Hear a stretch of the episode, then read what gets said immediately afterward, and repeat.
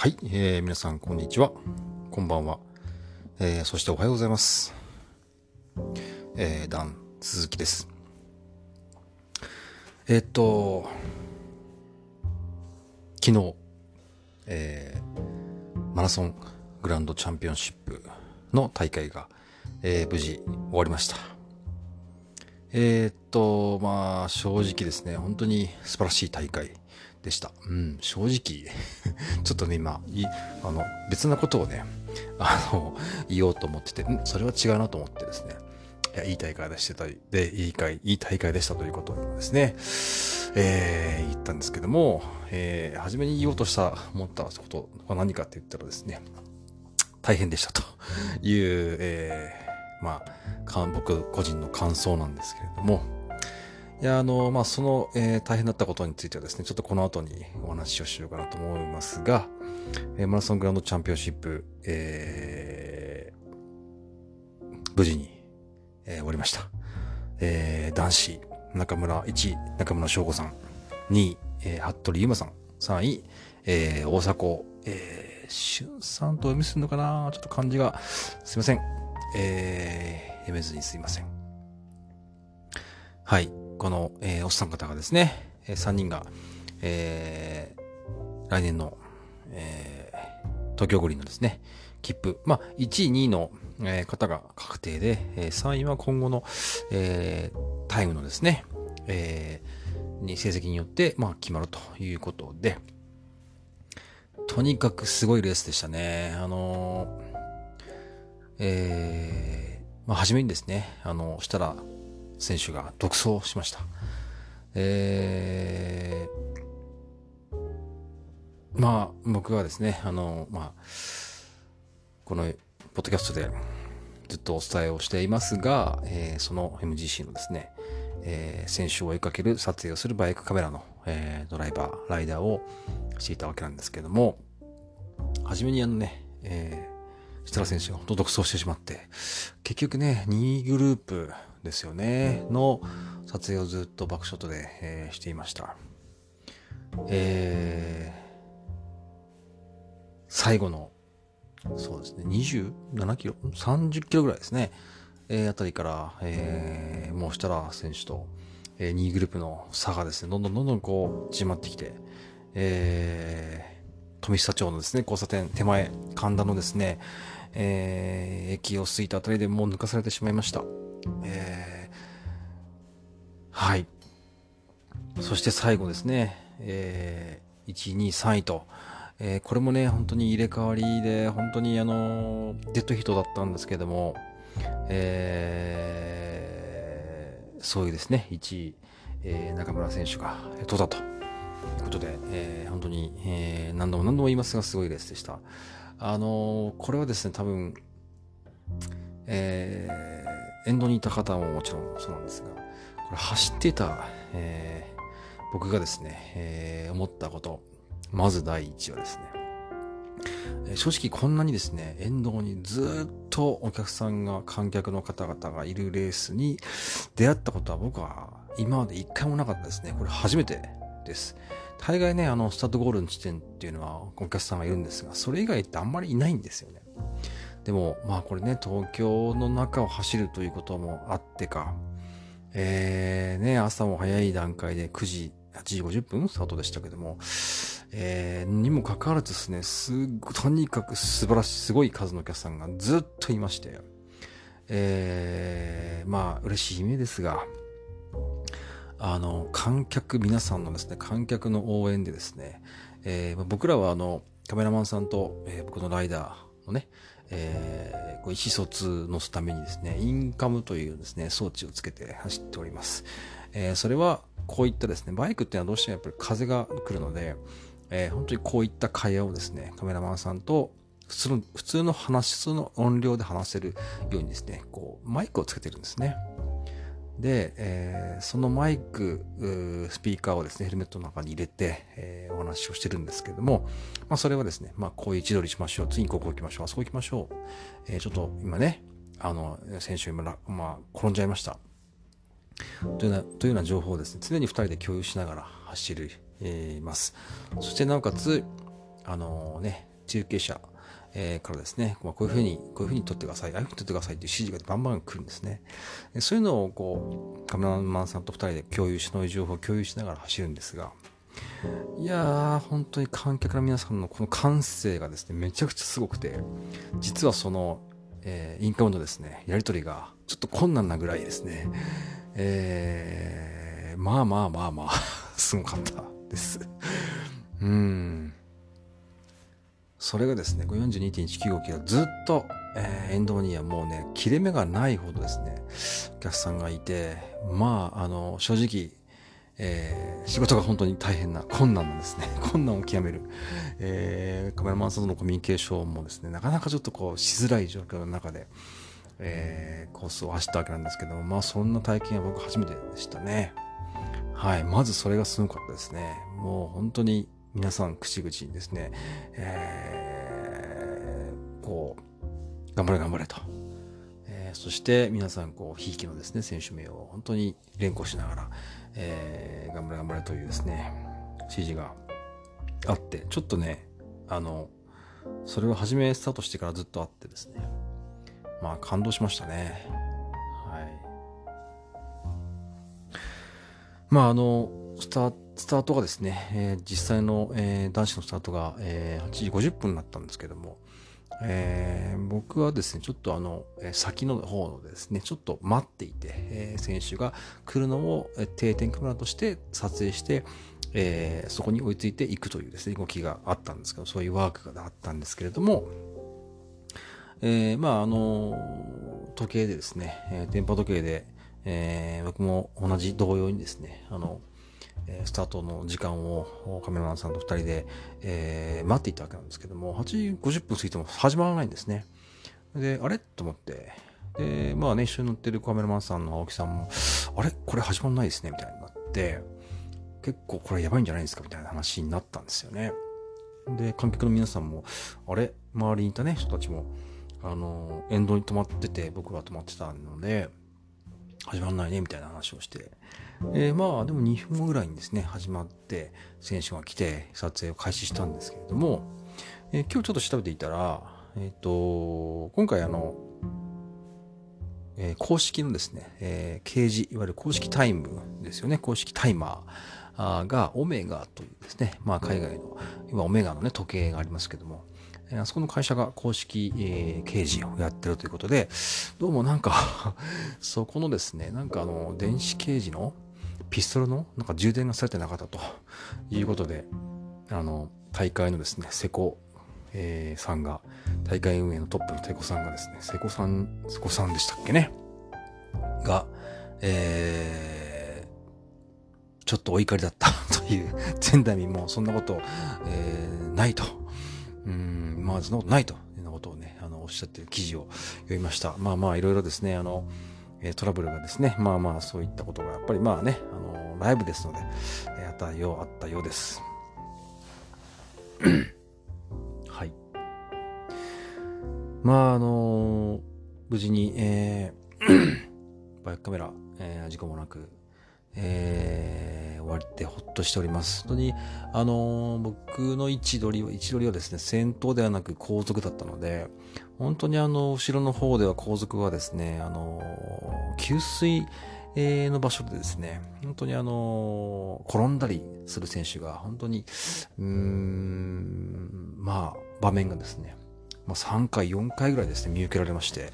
えー、皆さん本当シビアでね、走ってらっしゃるっていうことがあるんだなとうん、あの、給水のですね、えー、ボトルを、まあみんなが取るわけですよね、走りながらね。そうするとそのボトルがやっぱりこう下に落ちたり地面に落ちたりして、それを踏んだりとかですね、して転んだりっていう選手がですね、まあまあいらっしゃって、うん、ちょっと後ろはかなりね、あの、えー、なかなかシビアな位置取りをしなきゃいけない部分があったので、本当に大変でした。え、まあでも、無事、えー、一週間にね、わたる、えー、お仕事のバイク撮影仕事も無事終わって、えー、ほっと、えー、しております。はい。昨日は、まあ終わりまして、えー、機材等々をですね、ばらしまして、そして、えー、打ち上げに行きまして、まあ、無事終わってね、本当に良かったねという話を皆さんでですね、えー、各所方々ですね、皆さんいらっしゃいまして話をしてお酒を交わして終わったわけです。えー、本当に今日僕もあの目を今ね、ま、翌日、えー、になって、今日翌日ですけども、えー、やっぱ疲れがね、より溜まっておりまして、一日今日は休息ということで、えー、夕方に、えー、この、ポッドキャストを撮っているわけです。えー、MGC と、えー、Google に打ち込むと、本当にあのー、昨日のですね、えー、トップニュースがいろいろ出てきます。はい。えー、マラソングランドチャンピオンシップが無事、えー、終わったと、えー、いうことです。はい。えー、えっとですね、話は変わりまして、えっ、ー、と、まあ、えー、これ何回目かな？今日は10、10回目ぐらいなのかな？このポッドキャストも、えー、回を 重ねてきておりますが、えー、まあ、あの、ちょっと次の企画としてですね、企画というか、なんかやっぱ、あの、トーク、えー、ゲストトークをやりたいなと思って、えー、おります。なんか先日ですね、あのー、この、えー、だんだん鈴木惹かれていくというですね、僕の、えー、ダン鈴木のポッドキャストをですね、始めるにあたってですね、あのー、きっかけとなった山間さん。はい、山間さんは、これ僕は肩書きは何とおっしゃ、あの、何と言っていいのやら、えー、この間山間さんもポッドキャスト言ってましたけども、うんと、ね、自分の肩書き、はい、すごく大事です。で、僕もですね、山野さんのことを何て言ったらいいのかなと。まあ、プロ、ブロガー、ね、えー、じゃないみたいですし、えー、ね、あのー、まあ、あのー、肩書きは確かに僕もそうなんですけども、本当に大事だなと思っています。そして、肩書きってね、なんか思うんですけど、ね、自分がこう、手を挙げて、はい、僕こういう肩書きですって言ってしまったら、もう本当にその肩書きだと思うので、あのー、まあね、言ったもん勝ちというか、名を名乗ったもん、名乗ったもん勝ちというかですね。はい。あとは自分がもうね、それなりになればいいだけで、はい。何でも名乗ればいいと思います。はい。悲観的な、あの、意味ではなく、本当にそう思ってますので、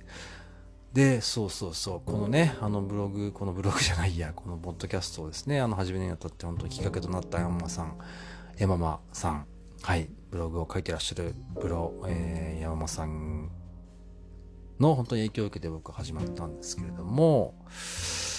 えー、ゲスト、ゲストトークをね、やりたいなと思っております。ちょっと今考えてます。はい。なんかね、この今僕撮ってるのがアンカーという、えー、ポッドキャストアプリなんですけれども、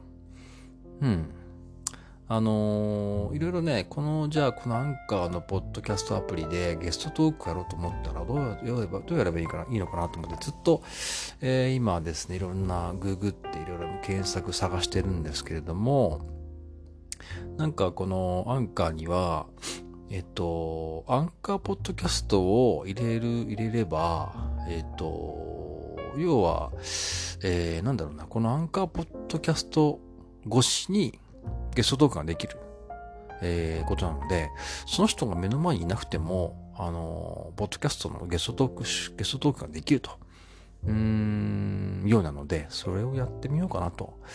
思ってます。ちょっと前までは、これね、マイクをなんか2本買う、買った方がいいのかなとか、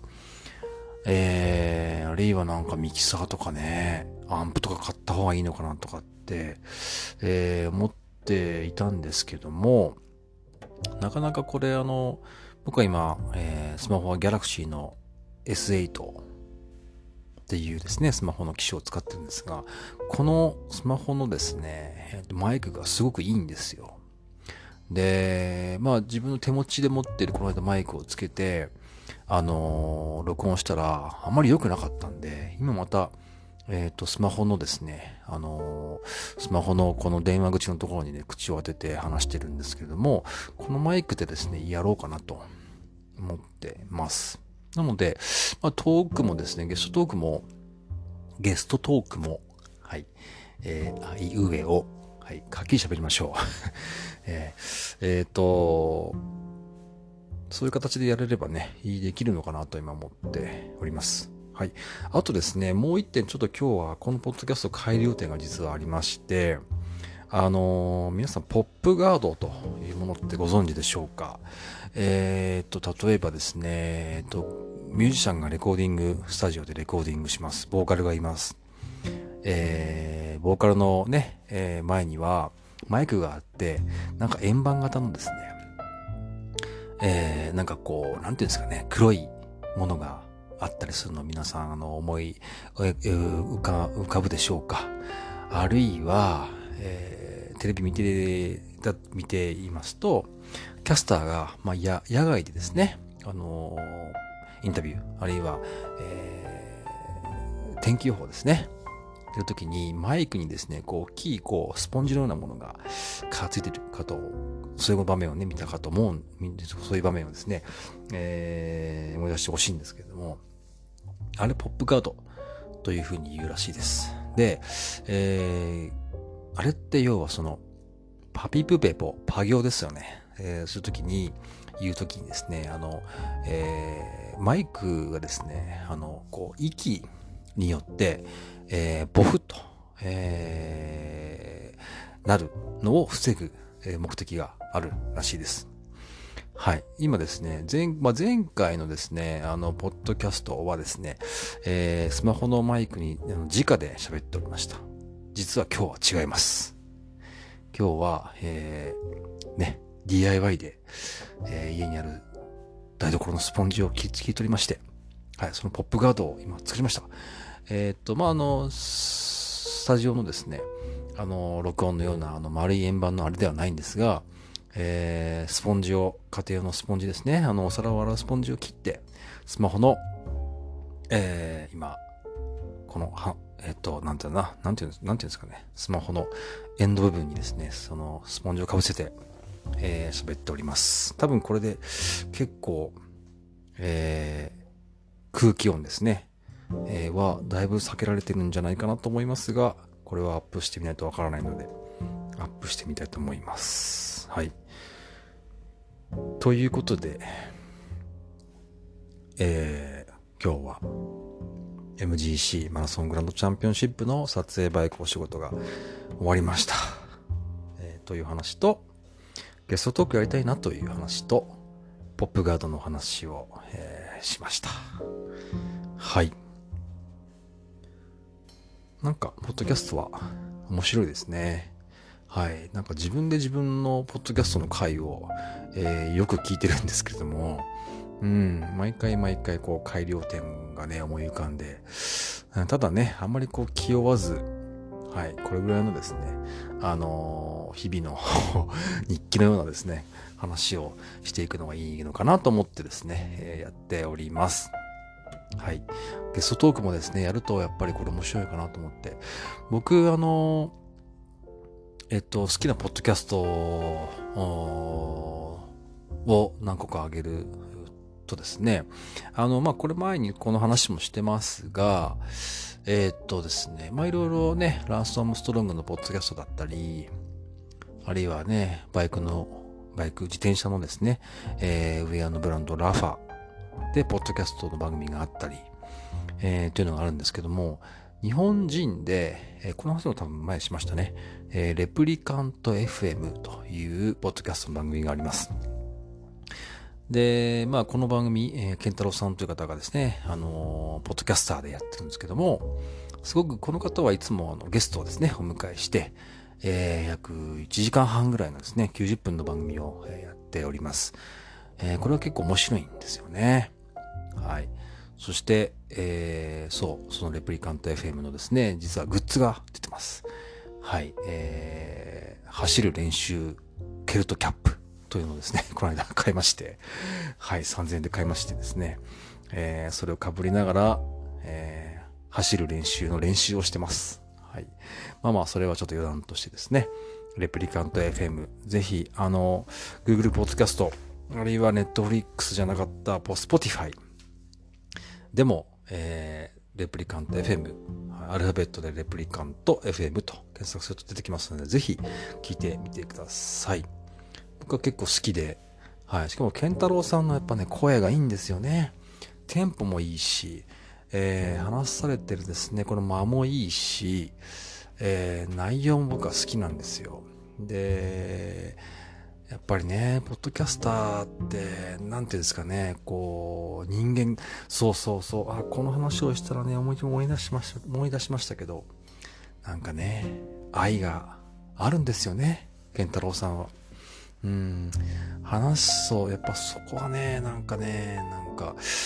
まあ、大事というか、これは僕が大事にしてることなので余計そう思うこと、そう思うんだと思うんですけど、愛が大事かなと。うん。なんかね、そんなこと思います。はい。やっぱレプリカント FM 健太郎さんはね、愛があるんですよね。えー、聞くたんびにそう思います。はい。えー、健太郎さんのポッドキャストに 出たいなえー、ちょっと思います。はい。ただ、まあね、これゲストにね、ゲストでお話しされてる方は、よくよく言いますけど、こんな僕の話でいいんですかね？みたいな、えー、話をですね、ゲストの方は言ってて、いや、その、そういう話が面白いんですよってね、健太郎さんは毎回、えー、おっしゃってて、ねなんかそれは複合的に僕もね、なるほど、そうだよなと思うんですよね。だから、この間ね、僕も、その、山間さんのね、えー、ブログ、ブロガーの山山間さん、えー、ブロガーじゃないかもしれませんが、山間さんのね、あの、ポッドキャストを聞いてて、まあ、山間さんもこんな話をしてましたけどね、普通の人の話が 実は面白いと。えー、なんかね、そんな風に思います。本当そう思います。はい。より多分ね、みんなこう共感できるんじゃないかなとね、身近だから、より共感できるんじゃないかなとうん、なんかこうね、まあもちろん芸能人、有名な人の話もね、著名人の話も面白い、もちろんね、面白いけど、よりこうね、あの、近所にいそうな人とかね、隣に住んでそうな人とかね、うん、あ、そんな興味持ってんだとかね、そういう話ってね、まあ面白いっすよね。うん、そう、だから居酒屋トーク、うん、まあ面白い。うん、なんかわかる、わかりますよね。うん。でもなんかね、居酒屋だと、なんかやっぱ語りきれないところがああって、やっぱりこう、ワンオンワンでね、やって、えー、やるところにね、あの、面白さがね、えー、あるなと思うんですよね。うん。えー、岡倉、岡倉天心。はい。今ちょっと僕も、岡倉え、おか、ちょっと待ってくださいよ。かくら。岡倉天心という方が、えー、ます。僕ね、岡倉天心好きなんですけど、岡倉天心茶のね、茶の本という、えー、本があります。で、あの、まあ、あの、茶室のね、お話なんですけども、これ本出てます。あの、茶、茶室ってね、なんか、僕もね、あの、これ、あんまりよく、あの、好きなんですけど、あんまりよく詳しくないんですけどね、ざっと話すと。